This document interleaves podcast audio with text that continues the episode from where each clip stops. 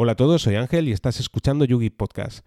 En el podcast de hoy voy a explicarte cómo tener el control total de tu Raspberry, servidor o PC con Linux a distancia a través de un bot de Telegram, nuevamente, un bot que va a estar desarrollado en Bash, siguiendo un poco los podcasts previos y de un modo muy sencillo, ya os digo, no necesitáis saber absolutamente nada de programación. Simplemente os recomiendo pues escucharme atentamente, no tomar lápiz y papel, simplemente escuchar porque todo esto va a estar detallado en el blog de YouGeek, donde os voy a explicar el paso a paso y ya veréis que es muy sencillo el configurarlo y a partir de aquí, pues como os digo, tendréis el control total de todo lo que sucede. Sabréis eh, temperatura, podréis ejecutar scripts, eh, podremos iniciar, detener servicios, absolutamente todo, eh, a distancia y, como os digo, de un modo muy sencillo. Y bueno, este podcast forma parte de ese duelo que mantengo con Lorenzo de la Tareo.es, el duelo propuesto por Mosquetero Web, ese duelo amistoso que nos está dando tantas risas a Lorenzo y a mí, porque la verdad es que no sabemos hasta dónde vamos a llegar. Eh, pero bueno, está siendo muy interesante porque de hecho, pues bueno, nos está dando a descubrir muchas cosas de, de Telegram y bueno, como es el caso de hoy, os voy a hablar de este bot que, desconocía que estuviera disponible en GitHub. Deciros que este bot, de hecho, pues quería ponerme manos a la obra para intentar eh, crearlo yo.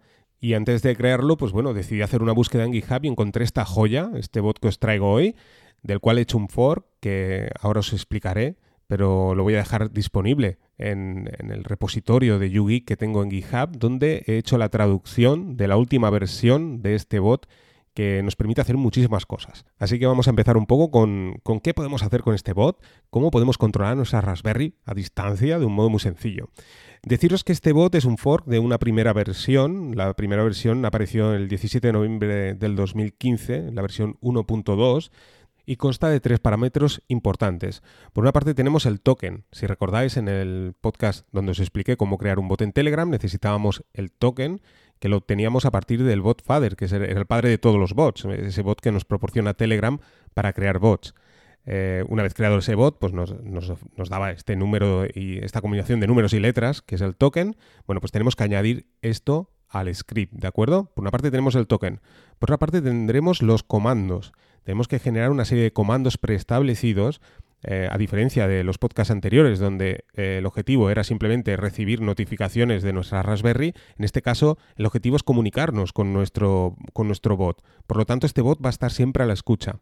Eh, para ello tenemos que preestablecer una serie de comandos para que entienda aquello que le estamos pidiendo, ¿de acuerdo? Imaginar, si tenéis, por ejemplo, instalado un servidor web como puede ser Engine, pues podemos hacer un comando que sea encender Engine y otro comando que sea apagar Engine, ¿de acuerdo?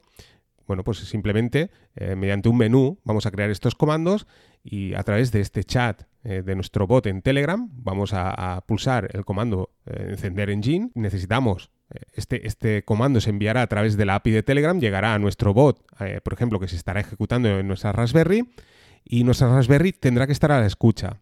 El tercer comando, la escucha, es el tiempo de refresco de estos comandos. Eh, el bot tiene que estar en bucle, siempre funcionando, ¿eh? a diferencia del bot de las notificaciones. El bot de las notificaciones, si recordáis, era una única línea de terminal y lo único que hacía era eh, cuando sucedía alguna cosa, ejecutábamos este script y nos enviaba la notificación, de manera que ahí se acababa el comando. En este caso, estos bots funcionan en forma de bucle, siempre se están ejecutando, ¿de acuerdo? Están a la escucha. Digamos que ese bucle se inicia, escuchas y dice, bueno, a ver, ¿hay algún comando? No, vale, acaba. Está un tiempo de espera y vuelve a iniciarse el bucle, ¿de acuerdo? Funciona de esta manera. Tenemos que preestablecer este bucle cada cuánto tiempo se va a ejecutar, ¿de acuerdo? Eh, por defecto, la mayor parte de estos bots pues, le ponían un tiempo de 5 segundos, pero podríamos utilizar un segundo, por ejemplo, y estaría todo el rato escuchando. Yo, en mi caso, pues lo he dejado a 5 segundos, que me parece que está bien, ¿de acuerdo?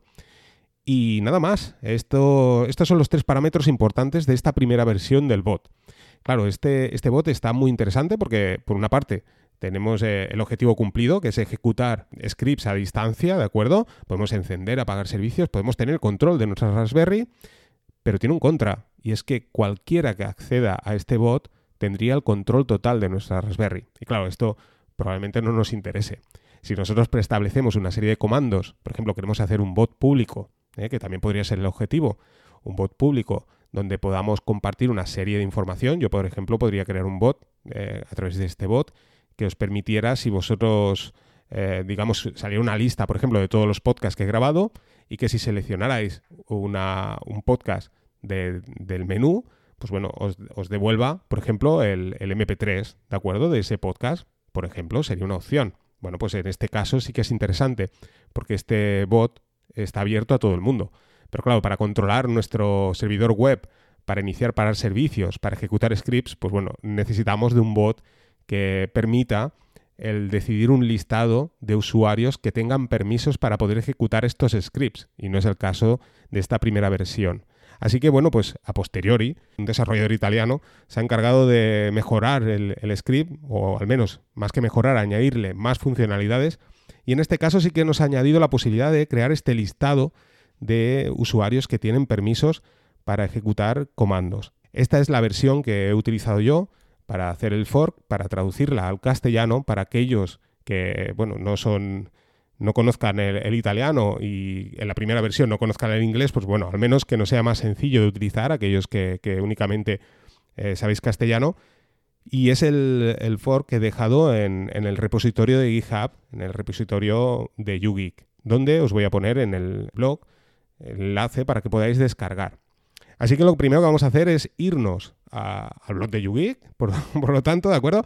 Vamos a descargar, vamos a hacer un clon de, ese repositorio, vamos a descargarlo, podemos hacer un git clone, ¿de acuerdo? Si, utilizamos Linux o podemos descargar el archivo .zip, ¿de acuerdo? Lo descomprimimos en el caso de bajar el zip, eh, en el caso de hacer git clone, bueno, pues ya lo tendremos en, nuestro, en nuestra Raspberry, ¿de acuerdo? Dentro vamos a encontrar dos carpetas.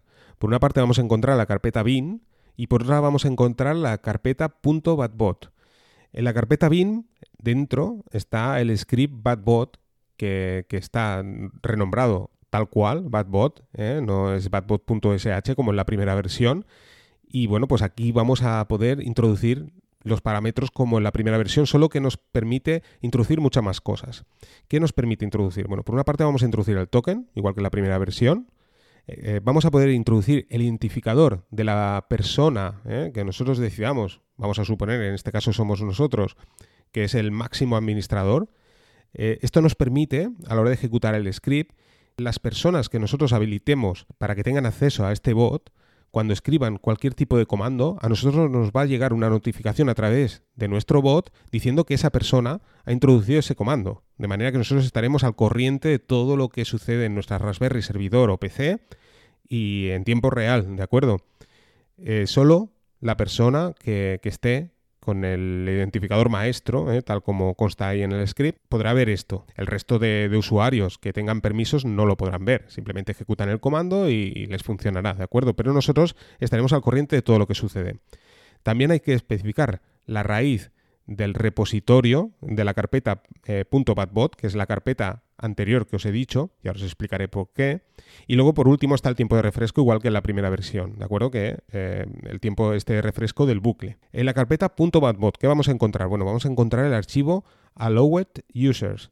Es un archivo en texto plano donde vamos a poder añadir eh, todos los identificadores de aquellos usuarios que van a tener habilitada la posibilidad de poder ejecutar comandos a través de nuestro bot. Y tan simple como esto, y ya lo tendremos. De hecho, eh, este, este, identificador lo podemos añadir también en caliente, ¿eh? no necesariamente tenemos que detener el bot. Imaginar que vosotros sois los únicos que tenéis eh, acceso a este bot, lo ejecutáis y bueno, pues en, un momento dado queréis dar permisos a otra persona, no tenéis que detener el bot, simplemente pues entráis en este archivo de texto plano, añadís su número de, de identificador Ahí en el repositorio veréis que, el archivo contiene dos números inventados, ¿de acuerdo? Bueno, pues lo borráis, ponéis vuestro identificador y el de otro usuario que queráis darle permisos, tantos como queráis, y a partir de entonces ya tendrán permisos.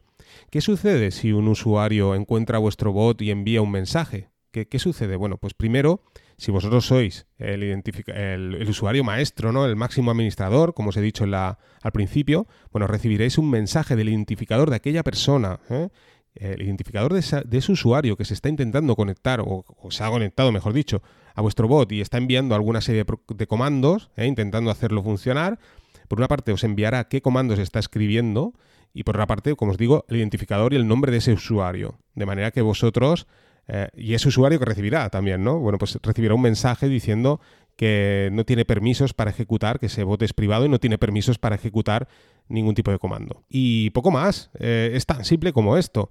Deciros que, claro, es muy importante en Allow Web Users, pues poner vuestro identificador, si no, no os funcionará el, el, bot. Luego, pues deciros eso, que pueden usarlo uno, dos o más personas, simplemente pues tenéis que añadir ese, ese número de identificador en este listado e incluye muchísimas más posibilidades. Lo que pasa que yo no las he conseguido hacer funcionar. Este bot te permite, mediante el comando add, añadir nuevos usuarios, sin necesidad de irte vía terminal, por ejemplo, y escribir que añadáis el, identificador ¿eh? mediante un editor de texto. Simplemente, pues eso, desde el propio bot podríamos hacerlo, añadiendo el comando contra barra add y el identificador de ese usuario que queráis añadir, teóricamente se tendría que añadir a mí me daba una serie de errores. También comentaros que si entráis vía terminal cuando se está ejecutando el bot, eh, os aparecerá en la terminal todos los comandos, todo lo que está sucediendo en tiempo real. ¿eh? O sea, si alguien eh, ejecuta un comando, lo veréis en la terminal. Veréis el, el, usuario que está ejecutando el comando, qué tipo de comando está ejecutando, lo veréis absolutamente todo. De hecho, incluye la posibilidad, y esto sí que funciona, de enviar a cualquiera de estos usuarios que, que tengan permisos no he probado el que no tenga permiso, quizás también se puede, el enviarle un mensaje, eh, tan sencillo como escribir .msg, el identificador de ese usuario al cual le queréis enviar el mensaje a través del bot, ¿eh? tengo que decirlo, a través del bot, y luego, pues a continuación, el mensaje que queréis enviar. Pero esto desde la terminal, ¿eh? o sea, no, no estoy hablando desde el bot.